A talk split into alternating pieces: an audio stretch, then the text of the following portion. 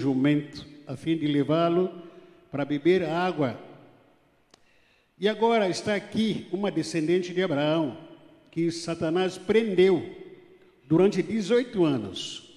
Por que, que é que no sábado ela não devia ficar livre dessa doença?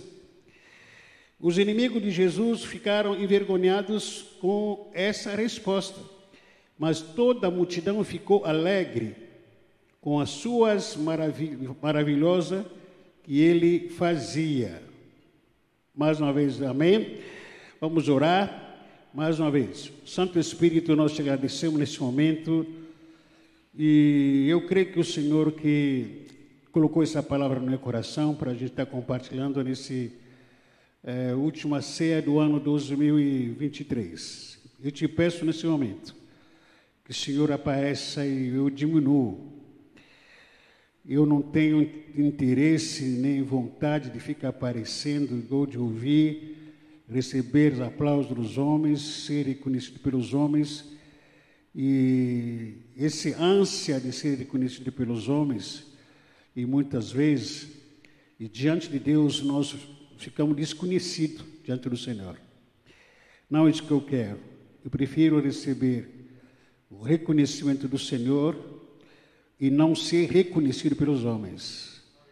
Por isso que eu te peço para que, Senhor, que a tua graça, a tua bondade esteja comigo e o Senhor seja o Alfa e Ômega, o dono desse culto, o dono dessa palavra, tudo que estará sendo feito, realizado aqui Pedimos que o Senhor da Glória interfere no mundo espiritual diante de todos os males que têm se levantado contra muitas pessoas que estão aqui.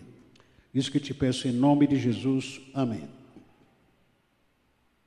Um certo dia como hoje, uma certa noite como hoje, é, numa reunião com os irmãos ou numa reunião de, na sinagoga, era uma prática judaica que eles reuniam principalmente nos sábados e outros dias, para estudar a palavra, a lei de Moisés. E Jesus, nessa vez, estava ali, numa sinagoga, como um culto que nós temos aqui, que nós estamos tendo aqui, junto com os irmãos. Porém, mesmo nessa reunião, ou nesse culto, na sinagoga, havia todo tipo de pessoas. Quando dizemos que todo tipo de pessoas, que cada pessoa que estava lá na sinagoga tinha a sua necessidade, o seu interesse, a sua dor, sua, o seu sofrimento.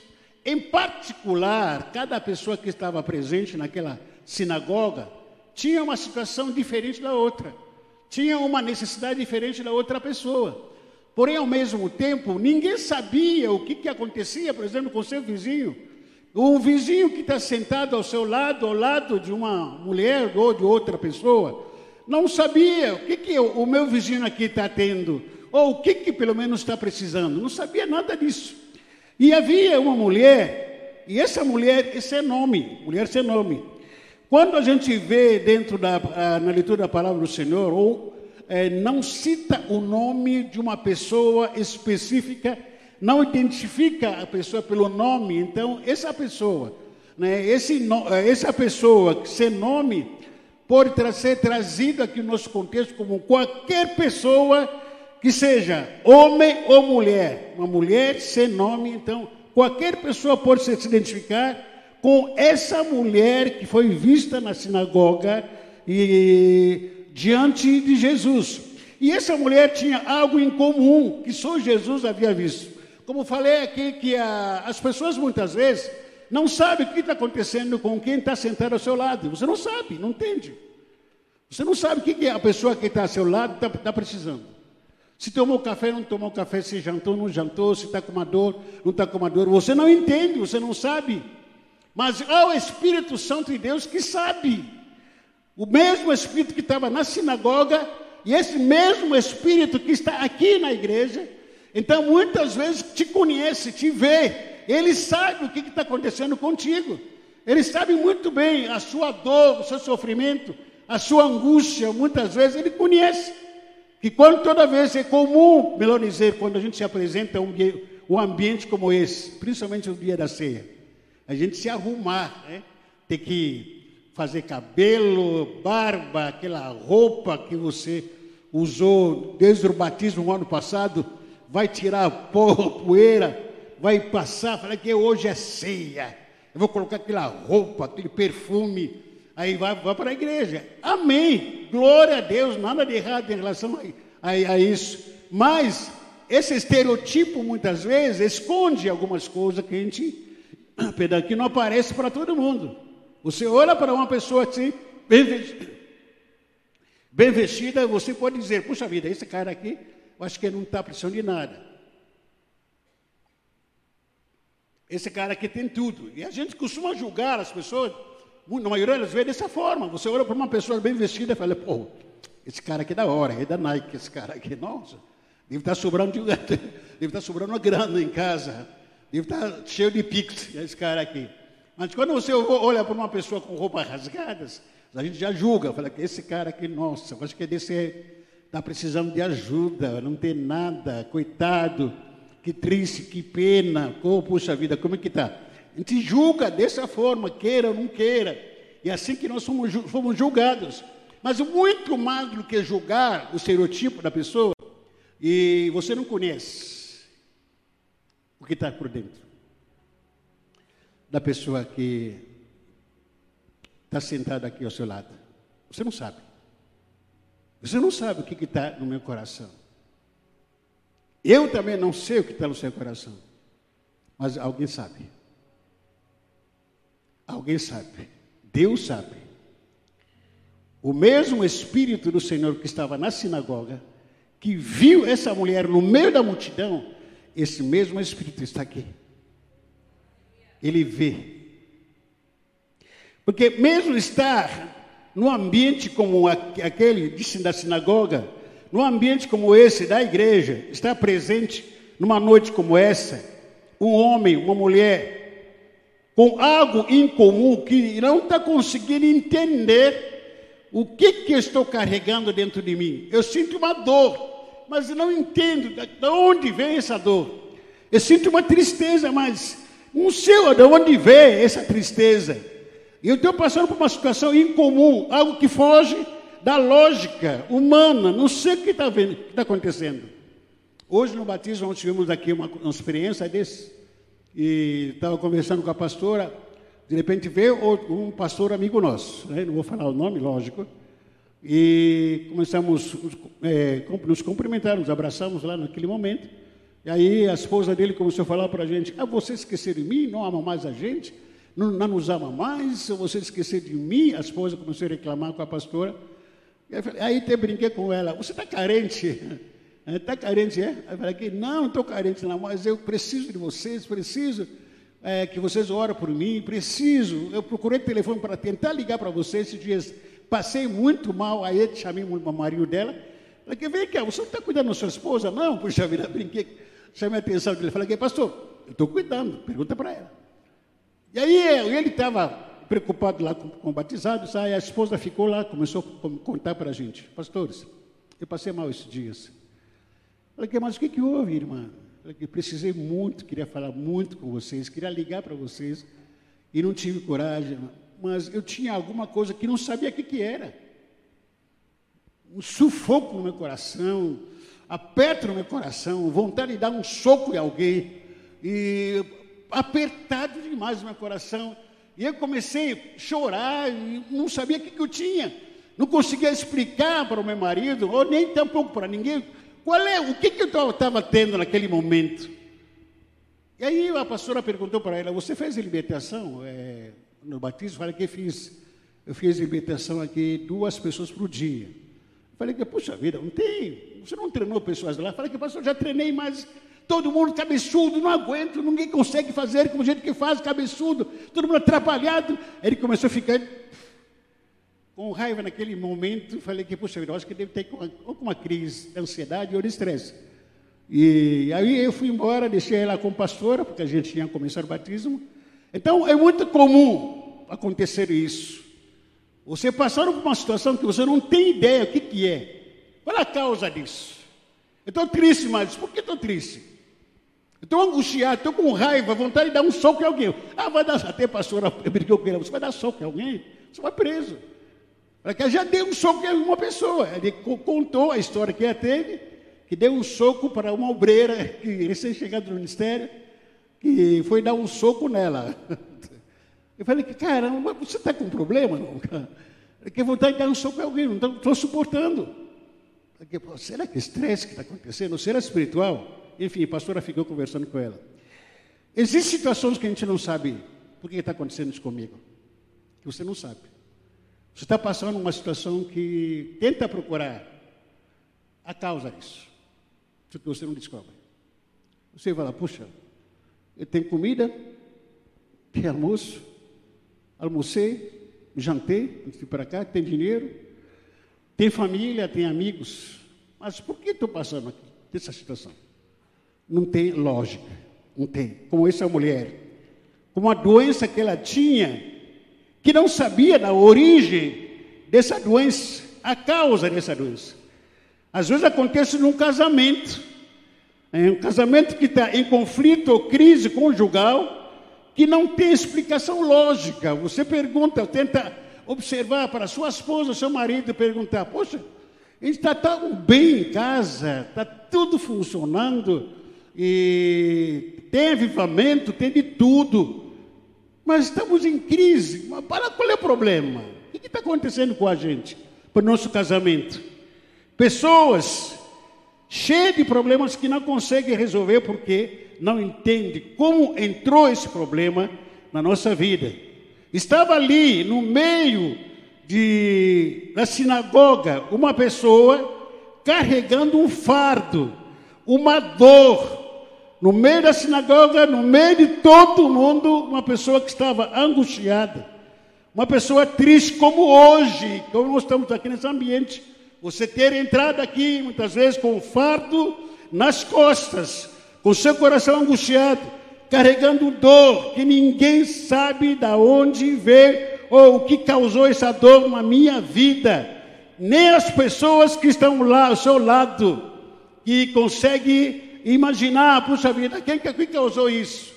E fico imaginando apenas para comparar, essa mulher estava na sinagoga e as pessoas que estavam ao lado dela talvez não entendiam nada que estava acontecendo. E se, se, se entendesse, talvez diriam, ah, puxa vida, o culpado dessa dor, eu acho que ele deve ser Jesus, ou o marido, ou o filho, ou é a mulher que foi abandonada. E, mas não, ninguém sabia estão aqui, nesse ambiente como esse. É comum a gente ter gente que tem perturbações mentais, pessoas que não estão conseguindo dormir, principalmente nessa época, confusões mental, mentais, pessoas que têm problema de concentração, né? tentar ouvir a palavra como estou falando agora, a pessoa não consegue ficar concentrado para assimilar aquilo que está sendo falado, para pelo menos entender o que está acontecendo, o que, que o pastor está falando. A pessoa está aqui mais, o físico está aqui mais, a mente está lá em casa, está na cama, está no bar, a mente está em outro lugar, ela está aqui, confusão mental, é muito comum. Agora te pergunto, você que está ao lado dessa pessoa, você sabe o que está acontecendo com, com quem está ao seu lado? Sabe? Você sabe o que está acontecendo com quem está ao seu lado aí? No coração dele, ou coração dela. Olha para a cara dela, não precisa falar nada. Assustadora, né? Pessoas que têm confusões mentais, pensamentos, ideias, suicídio, suicida. Num ambiente como esse, podemos ter pessoas que entraram aqui. Já pensou, puxa vida, eu vou sair daqui se Deus não falar comigo, se nesses últimos dias, se nada resolver, eu vou me matar. Ideias suicidas. Pessoas com todo momento se sentindo culpadas. Pessoas com, em constante dor de cabeça. Como estava ali essa mulher. Estão também aqui pessoas em conflito, cheias de perguntas, sem respostas. E uma das causas da maior parte dos problemas que nós enfrentamos são problemas espirituais. A causa da maior problema, da maior, a maioria dos problemas que nós enfrentamos é espiritual. Não sei se as pessoas que estavam no batismo hoje, lá na, lá na praia, lógico. E eu tenho um costume, quando chego lá no, lá no dia do batismo, eu converso um pouco com os colegas, pastores ou com os amigos. O costume que eu tenho é começar a orar sobre a área da praia, aquele ambiente tomado com principados e potestades naquele lugar. E vou lá, vou orando, vou caminhando, entro naquela água, naqueles, naquelas grutas lá, não sei como que chama aquilo aí. E naquelas grutas vou, vou olhando, às vezes encontro gente lá dormindo, lá naquelas grutas, naqueles buracos lá. E vou orando, vou orando, entro na praia, vou dando volta. Isso é um costume que eu faço todo, todo, todo ano. Mas hoje aconteceu algo diferente.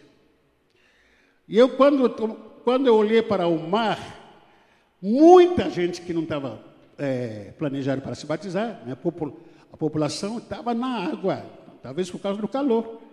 Aí comecei a conversar com, com um colega, falei para ele, puxa vida, a gente precisa anunciar para que os, esses, as pessoas saíssem da água. Há muita criança brincando. E quando eu começar o batismo, a gente vai, vai causar uma confusão aqui, tanta gente na água, né? Justamente naquele cerco, porque é, é uma, é uma cerca dividida, uma parte que foi é, separada para a gente fazer batismo. A prefeitura permitiu, mas o pessoal da cidade, do bairro, invadiram também aquele lugar. E tinha outra área para, para, se, para se divertir. Aí nós começamos, eu comecei a orar. Comecei a orar naquele lugar, comecei a orar, comecei a andar naquele espaço, falando no Espírito. E eu percebi que algumas pessoas saíram. Faltando cinco minutos, não sei se quem percebeu isso, faltando cinco minutos, uma mulher entrou na água. Não estava com roupa de banho, estava com roupa social normal. Ela entrou na água e começou a fumar. E eu percebi ela, eu comecei a olhar para ela. E aí, de repente, quando ela entra na água, e ele, com a saia dela que ela estava usando, segurou a saia aqui, começou a fumar, fumava, jogava, jogava aquele bafo naquele fumaça em, em todo lugar. Olhei para aquilo aí, discerni e falei que diabo. Não é comum, não é normal. Faltava cinco minutos para a pessoa começar a entrar na água para se batizar. Isso é normal? Não, não é normal. Aí comecei a orar. Comecei a orar, me virava, virava as costas com, ela, contra ela, e eu orava. Falei que, Senhor, em nome de Jesus Cristo, repreendo essa, esse Satanás que vem aqui para atrapalhar o batismo. No nome de Jesus, que tira esse demônio que está nessa mulher. Não gritava, orava do mesmo jeito, bem baixinho e tal. Questão de segundo, essa mulher começou a caminhar, começou a andar, começou a andar devagarzinho a ponto de sair na praia, sair naquele ambiente, sem tocar nela, sem falar alguma coisa com ela. O que, que essa mulher foi fazer lá? O que, que essa mulher que foi fazer lá? Faltando cinco minutos para a pessoa começar a entrar na água, na água para ser batizada. Então o Espírito Santo naquele momento me deu discernimento, discernimento entender pelo Espírito do que as coisas que só se vê espiritualmente falando. Esse ambiente é tomada. Essa mulher foi embora. Graças a Deus tivemos aqui uma festa, uma grande festa de batismo naquele lugar, porque uh, Deus estava naquele lugar. Quando nós começamos a louvar, cantar e levantando um clamor naquele lugar. Então, acontece algumas coisas na nossa vida que a gente não entende.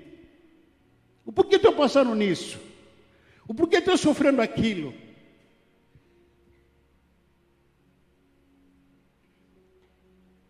Nessa época, as pessoas estão muito cansadas. Esse cansaço pode ser físico, é normal, amém. Psicológico, pode.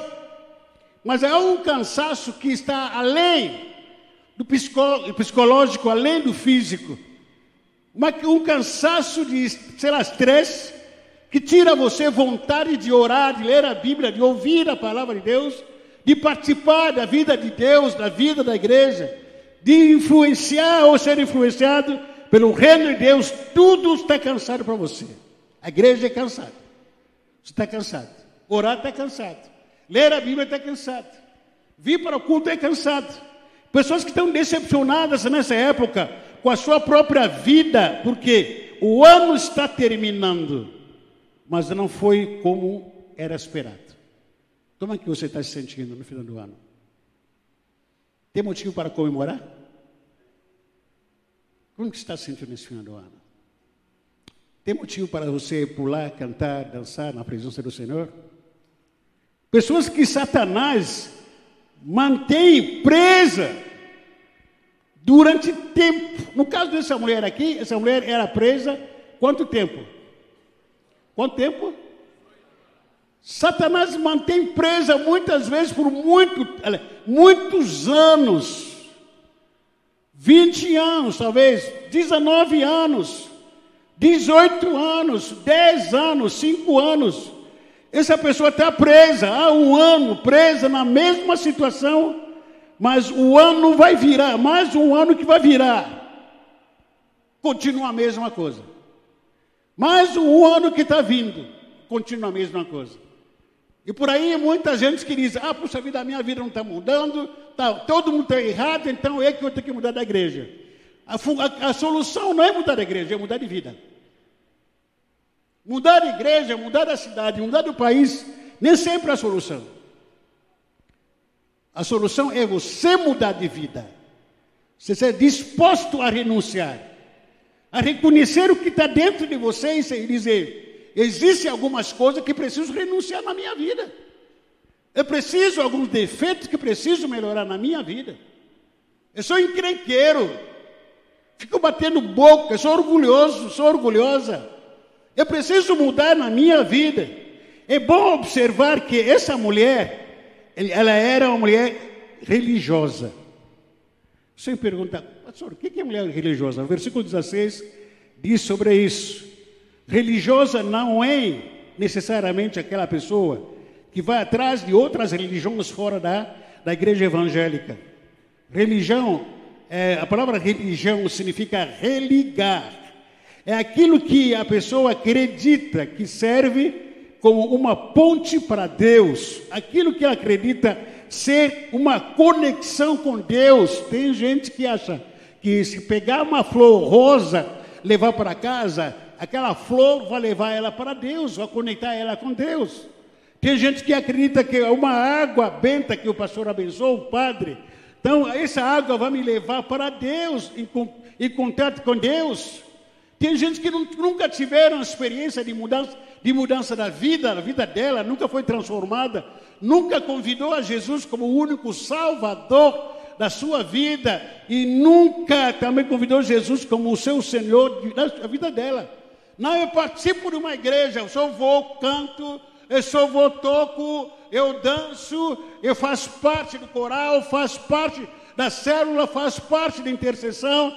Eu nunca tive uma, uma experiência de mudança, então, já que eu estou dançando, já tô, que estou tocando, já que faço parte da igreja, eu vou para o céu. O que vai levar para o céu não, não é igreja. É quando você entrega a sua vida para Jesus como único Salvador Senhor da sua vida, como esses meninos aqui que batizaram hoje. Aí isso você vai para o céu. Religioso é aquela pessoa que acredita, não, se eu limpar aqui a história da igreja, vou para o céu. Não, se eu tocar, pegar essas plantas aqui da igreja, vou levar para a minha casa, eu vou para o céu. Não, é porque eu sou filho do pastor. Ah, eu sou o neto do pastor, como a gente apresentou aqui em nossa família. Não, eu sou, o meu pai é diácono da igreja, minha mãe tem uma função na igreja muito importante, então eu também vou para o céu.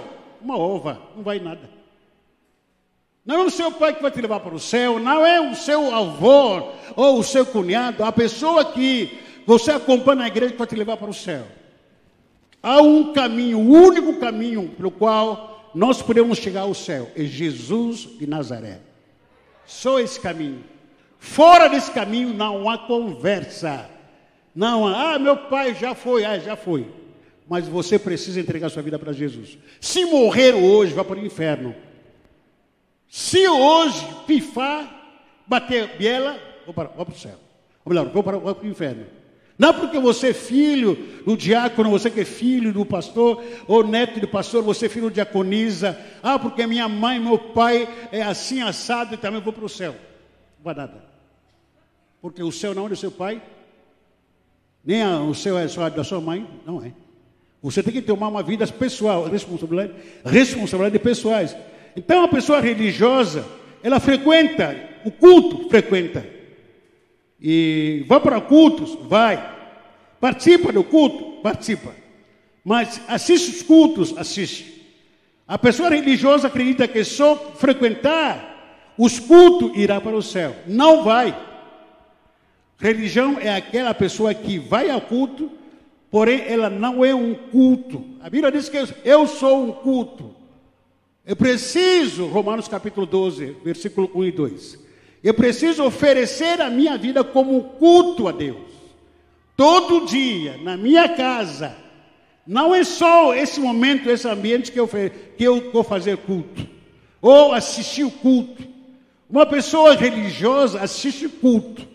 Mas um filho de Deus participa do culto. Ele é um culto também a Deus. Ah, vou assistir o culto, então você é religioso. Porque uma pessoa convertida, uma pessoa salva, redimida pelo sangue de Jesus, não assiste o culto. Aqui não é arquibancada que você está sentado, e aí o Messi está pregando aqui, ou o Neymar está falando aqui. Não é, não. Aqui é ambiente de adoração.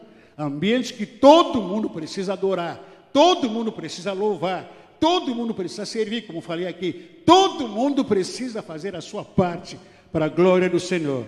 A pessoa religiosa, ela está presa por Satanás. Está presa por quem? Por quê? Ela está presa como pastor. Ela não vê Satanás. Você que é uma pessoa religiosa, você não vê o demônio, mas ele está em você. Não é um prejulgamento, uma realidade que você enfrenta. Há um demônio que cegou a sua mente, você não entende o que está acontecendo. Não está entendendo nada do que está acontecendo porque está presa, literalmente, para o diabo. Hebreus capítulo 12, Hebreus capítulo 12, versículo 1. Hebreus capítulo 12, versículo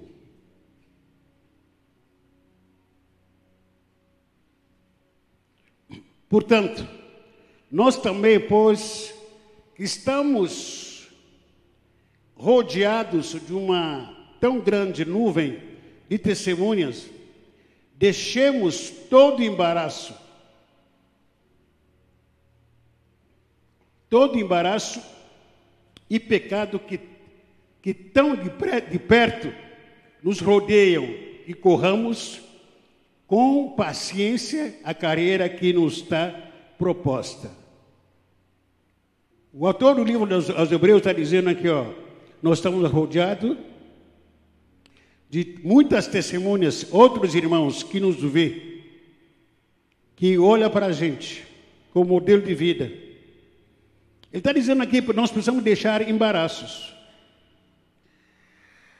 Existem embaraços e pecados. O pecado, o dia que você entregou a sua vida para Jesus, como único Salvador e Senhor da sua vida, os pecados foram perdoados. Está entendendo? Amém? Os seus pecados foram perdoados, mas os embaraços você tem que deixar. O embaraço, tudo que te atrapalha para você correr, para você caminhar livre. Esses embaraços, existem vários. Namoros impuros. Esse embaraço, muitas vezes, é fofoca. Esse embaraço é promiscuidade, mesmo sendo evangélico, mas você está envolvido como calo caloteiro Pega dinheiro dos outros, não devolve, embaraço. Pega dinheiro emprestado do, do Tite, não, não devolve até hoje. Embaraços. Ah, entregou a sua vida, entreguei para Jesus. Mas de vez em quando a gente vai dar vontade de tomar uma cachaça, e toma uísque, um vinho, embaraço, vai te atrapalhando. Você entra na igreja, você é casado. Mas tem embaraço. Qual é o embaraço? Fica de olho na, na, nas meninas. Casado, você fica de olho nas adolescentes da igreja. Fica de olho nas meninas da igreja. Você não é casado? Embaraços que te atrapalham. Não é dizimista, mais crítico do que qualquer outra coisa. Embaraço, existem vários outros embaraços que, atrapalham vocês. O desejo desse mundo, o prazer da carne. São embaraços que vão te, que vão te atrapalhando, que você não consegue caminhar direito. A sua vida espiritual não flui. A gente tem costume de viajar, tanto quanto eu viajo, voos nacionais como voos internacionais. Algumas semanas antes, a gente recebe algumas orientações, dependendo daquele voo que vocês vão viajar. Aí ele fala para vocês, ó, é, aqui o peso que, das malas não pode passar 30 quilos, por exemplo apenas. Não sei como é que é hoje. Não pode passar 30 quilos. Aí você vai fazer na mala, pensando, poxa vida, não pode ficar muita coisa. Então, o que que tá? Vou levar um, dois melancia? Não, não dá. É, vai levar o quê? É, leva um sabonete pequeno, leva uma. Vou levar sapato, que sapato mais leve, vai colocando lá. Ah, vou levar roupa, casaco. Ah, esse aqui eu vou colocar nas mãos. Esse aqui não posso colocar na, na mala, porque quando vai chegar lá vai pesar. Se passar 30 quilos, eles vão ter que tirar. E não vão aceitar para a gente, ou paga extra por fora, é, por causa do peso extras. Então, aquele peso extra, além dos 30 quilos que eles, ou, que eles pedem, são embaraços que tem que tirar na sua vida. Porque nós estamos viajando para 12.024. Se você está com embaraço, tem com peso na sua vida, você não passa. Você não vai chegar para final de 12.024. Por causa dos pesos que, que estão dentro dos seus ombros, da sua vida, na sua alma. Há o peso que você tem que desfazer. Esse homem para levar 30 quilos para 12 mil, 34, 24, perdão, é 30 quilos só. Ah, vou dar um jeito. Então você vai ficar. Então você vai ficar. Há embaraço que a gente carrega na nossa vida. Que atrapalha a vida, a vida cristã da gente. Você está aqui, orando, lendo a palavra, ouve a palavra. Daqui a pouco vai arrumar encrenca com esse marido ou com essa mulher, porque não quer mais com nada com ele ou com ela. Para uma encrenca com, só para tentar né, se vingar para uma encrenca. É embaraço que vai atrapalhar o seu futuro. Não tenta é, é, fazer por, por é, diferente. Isso é embaraço que vai amarrar a sua vida. Pessoa que batizou aqui agora, eu estou também levando essa palavra para você, batizou, seja livre. Não vou ter mais no mundo. Vocês vão ser assediados com seus colegas, seus amigos. Não, volta a ter. Ah, vamos passear, vamos namorar, vamos para show. Vamos show para a Ludmilla, vai cantar lá na praia de Enseada, vamos lá, tal. É na virada do ano. Então vocês vão ser assediados. Aí daqui a pouco aquela vontade ressuscita, aquela velho homem ressuscita. Fala que não, eu só vou curtir uma vez só. Só uma curtida só. Vai, vai, vai, vai, vai. Aquilo aí, no meio desse embaraço, tudo volta de novo na sua vida. Então nós temos vários embaraços. Outro texto, 2 de Coríntios, 2 de Timóteo capítulo 2. 2 de Timóteo capítulo 2, versículo 24 a 26. 2 de Timóteo capítulo 2, versículo 24 a 26.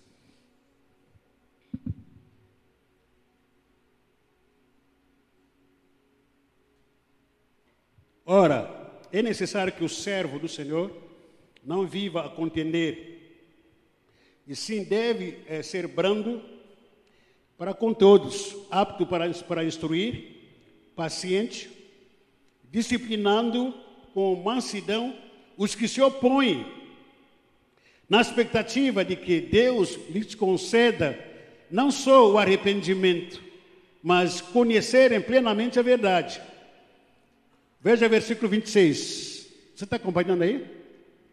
Amém? Olha versículo 26. Mas também o retorno à insensatez, livrando-se eles dos laços do diabo. Livrando-se do quê? Do diabo. E tendo sido feito cativo por ele, para cumprirem a sua vontade. O apóstolo Paulo aqui está falando para seu filho na fé de Timóteo, dizendo que, ó, meu filho, educa, aliás, ensina lá na igreja da igreja que os líderes têm que ter comportamento X, dessa maneira. Eles precisam ser livres dos laços do diabo. O que é um laço do diabo? Uma armadilha. Uma armadilha. Laço do diabo, eles precisam se livrar desse laço hoje.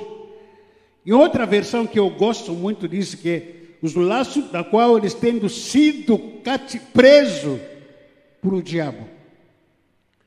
O livramento, a renúncia dos laços é para hoje. Mas esses laços não vieram de dia para noite. É que no passado, a vida que você teve no passado, te prendeu no passado, te amarrou no passado.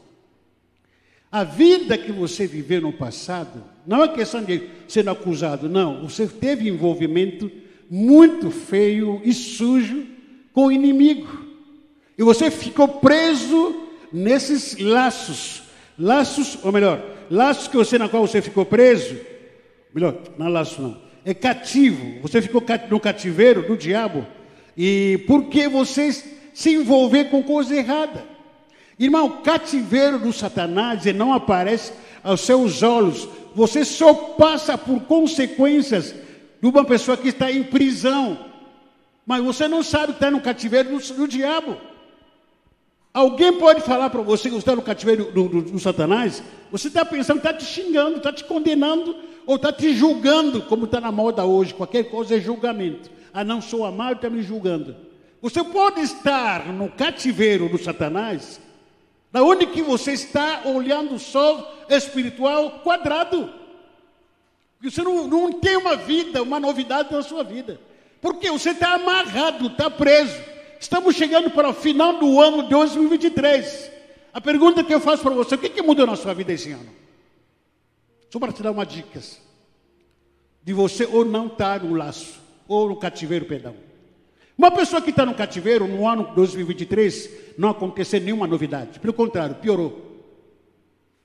A, a, o resultado, a consequência de uma pessoa que está no cativeiro, na prisão do Satanás, e que passou o ano inteiro tentando mudar, tentando crescer, tentando pelo menos pro, prosperar, não consegue.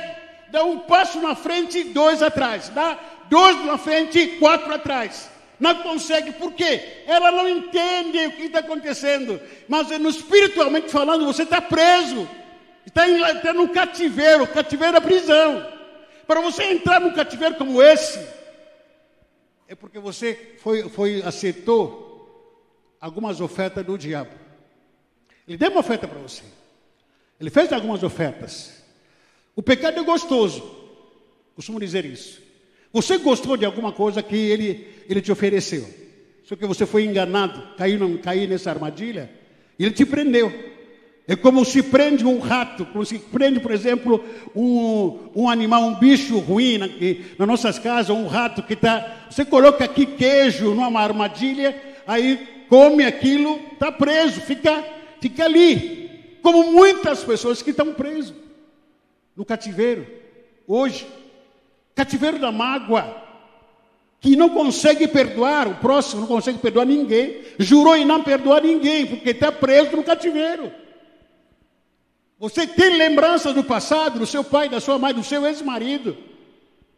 Pessoas que te machucaram, que te humilharam, até hoje você está preso. Por que, que nós temos dificuldades na nossa igreja de viver a unidade? Por quê? Por causa dos cativeiros, por causa do trauma que a gente carrega. E muitos de nós estamos presos em meio a trauma, em meio a cativeiro de traumas, que a nossa vida não muda, os nossos relacionamentos não mudam. Eu fico olhando aqui o, o tanto que a gente tem aqui de panelinhas, de mesma coisa. Eu fico fazendo uma observação, por que, que esse grupo não, não pode conversar? Por que, que esses jovens adolescentes não podem se dar com isso aqui? Porque estão cheios de laço, amarrados, presos.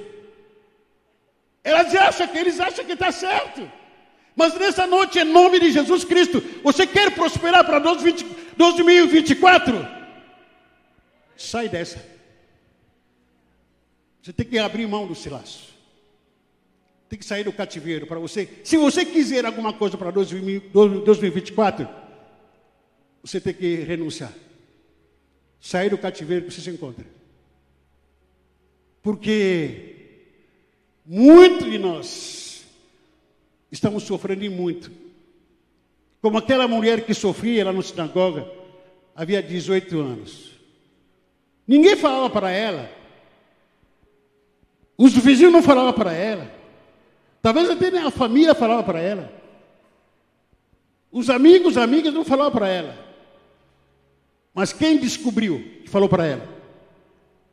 Quem falou para aquela mulher? Quem falou? Hein? Quem falou? Está com medo, é? Jesus descobriu. Sabe o que eu estou dizendo para você? Jesus descobriu nessa noite a prisão que você se encontra. Jesus descobriu aonde você está preso. Agora, interessante quando essa mulher ela foi observada, foi identificada no meio da sinagoga. Jesus disse para ela que a mulher, vem para frente. Essa mulher não diz que ah, o Senhor está me julgando. Esse é o nosso comportamento do dia de hoje, né? a igreja atual. O Senhor está me julgando, está me condenando por alguma coisa, fiz alguma coisa errada. Aquela mulher era tão cansada, 18 anos, debaixo de um jugo, meio do cativeiro. Quando Jesus falou para ela que a mulher, você está curada, ela não duvidou. Ela não pensou duas vezes. Falou que Senhor, eu tomo posse da minha cura. Aquela mulher foi curada na hora. O Espírito do Senhor está aqui. Estamos chegando no final do 2023. Eu tenho certeza absoluta. Tem muitas pessoas, muitos ministérios aqui na igreja, muitas famílias que estão debaixo de um jugo, estão no cativeiro, só que não conseguem enxergar esse cativeiro. Como profeta de Deus, como ministro da palavra de Deus, usado pelo Espírito Santo de Deus, está dizendo para você: você está no cativeiro, tem que sair desse cativeiro urgentemente. O seu cativeiro está comemorando um, um aniversário. Daqui a pouco você estava com dois anos de cativeiro, daqui a um mês vai para três anos. Daqui a um mês para alguns vai para cinco anos de cativeiro. Daqui a um mês para outro vai para onze anos de cativeiro. Está aqui na igreja, faz pra, tenta fazer muita coisa aqui na igreja, aparece que é crente fervoroso, parece que é crente ungido, crente modelo, mas está debaixo de um jugo de demônios, que a vida não muda, a mesma coisa de todo ano, a mesma coisa. Chega o ano que vem, o que, que mudou para 2023? Nada, continua encrenqueiro, fofoqueiro, malandro, safado, nada muda. Testemunhando, dando mau testemunho de Jesus. E pode dizer que ah, eu sou crente, eu sou cristão. Por que você é crente? Porque sabe cantar música gospel? Decora alguns versículos de vez em quando? Quem você é? Tem algumas mudanças que precisam ser causadas. Não são demoníacas, são caráter. Caráter tem que ser transformado. E tem que desejar ser transformado. O culpado não é demônio. O culpado é sem vergonhice. A safadeza ninguém expulsa. O sem vergonhismo ninguém expulsa. Não há é, remédio para sem vergonhismo, para safadeza. Mas sim a humilhação, quebrantamento. Rasgar o seu coração e dizer Senhor, chega. Sofri muito. Sofri muito. Tem que parar. Vou ter que parar de sofrer. Eu preciso renúncia renunciar de prazer, coisas que eu amo, que eu gosto, vícios que eu tenho, eu preciso abrir mão desses vícios. Se eu quiser uma mudança na minha vida. Não é demônio, pode expulsar demônio. É, sai, não. Demônio é muito fácil expulsar. Não tem mágica. Até entidade, demônio expulsa outros demônios. Muito fácil. Ir num centro aí, você, qualquer pessoa vai num centro, expulsa demônio. Mas caráter. Como você está? 2023. Está tá chegando a final. O que, que mudou em você? Fala para mim. Se Deus não mudou, Deus continua sendo o mesmo Deus. Será que Deus está sendo injusto para você? Não ter ouvido a sua oração nesse ano?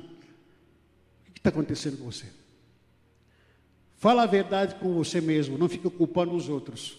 Não fique culpando a esposa, pai, filho, não. Você. O que mudou esse ano?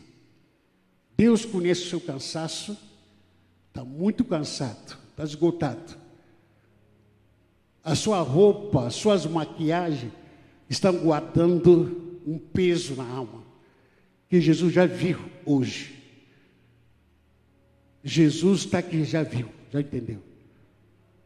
E os seus cabelos, a sua beleza exterior, está escondendo um rouco, rato morto que está dentro perfumada com perfume francês. E quem olha para você, quem chega perto de você, diz: Nossa, um galão, gata, que gato. Mas ninguém sabe o que está por dentro. Um podre está sangrando por dentro. Porque Jesus já te viu. Você quer, quer ter um novo, 2024 novo? Sim ou não?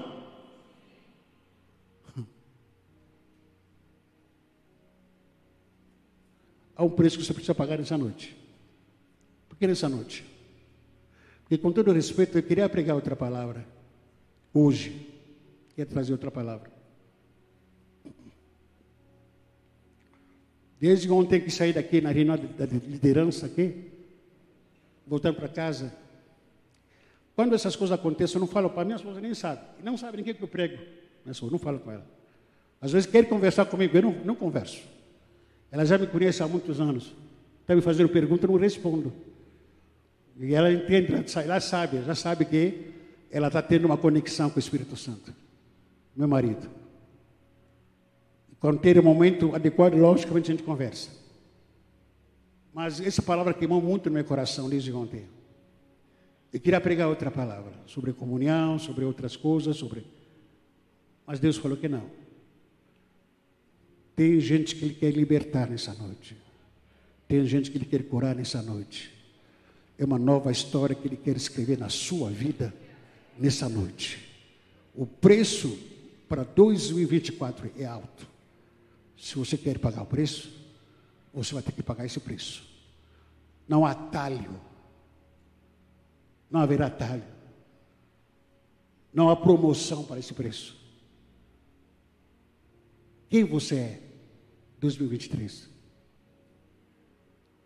Me dá uma evidência de algo novo que você, que Deus te deu.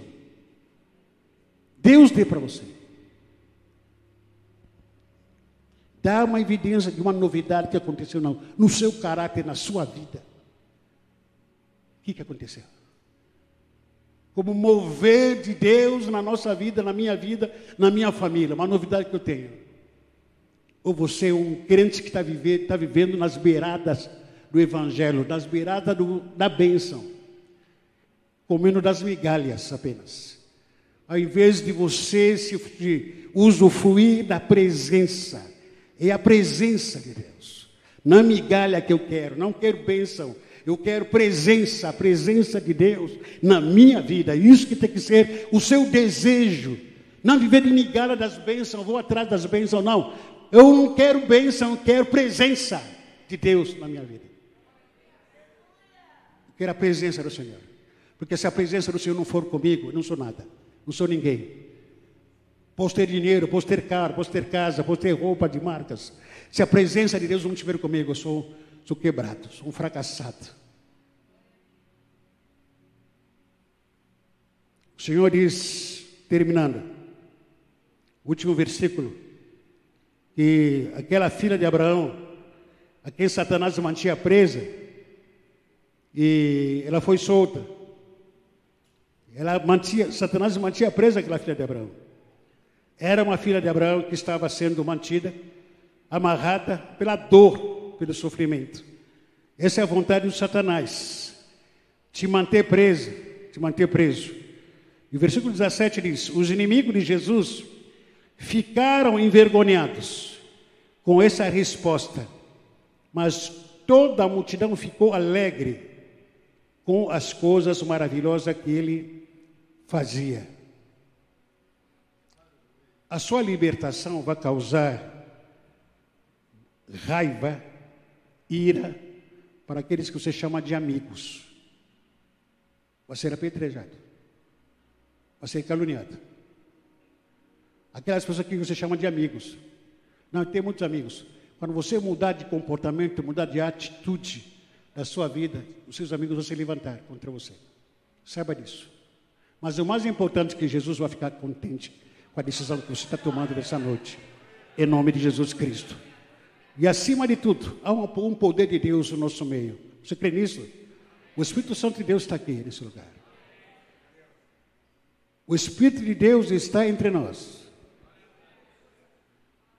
Como profetizou o profeta Isaías, Isaías 61, versículo 1 até 3. O Espírito do Senhor Deus está sobre mim, profeticamente falando sobre a vinda de Jesus, porque o Senhor me ungiu para pregar boas novas aos pobres, enviou-me a curar os quebrantados de coração e proclamar libertação aos cativos que estão no cativeiro e pôr a liberdade os algemados e a pregar o ano aceitável do Senhor. O ano aceitável é aqui agora, é hoje.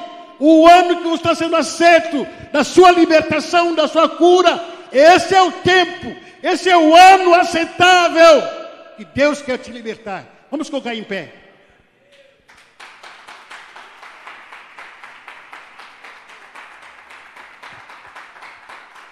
Aleluia, Senhor Deus. Glória ao Senhor. Feche seus olhos. Feche seus olhos. Viver é ser desafiado todo dia.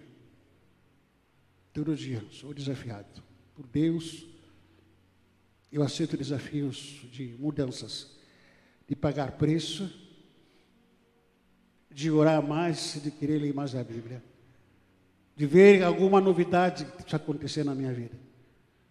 Alguma coisa nova está acontecendo. Mas para isso o preço é muito alto. Feche seus olhos. Você entrou aqui com fardo nas costas. Está pesando. Jesus já te viu, te conhece. Você entrou aqui com peso na alma, sentimento de angústia, Será que tudo bonita, tudo bonito, tudo bem passado, mas por dentro está sangrando. As pessoas não te conhecem o suficiente. Mas há alguém que te conhece mais do que você se conhece. Esse alguém é Jesus que está aqui. Ele quer curar você, quer mudar a sua história. O preço para ser pago é muito grande renunciar os vícios que você está acostumado com eles. Se quebrantar diante do Senhor, dizendo: Senhor, eu quero um 2024 diferenciado na minha vida. Chega. Chega. O meu cativeiro, o seu cativeiro está fazendo aniversário.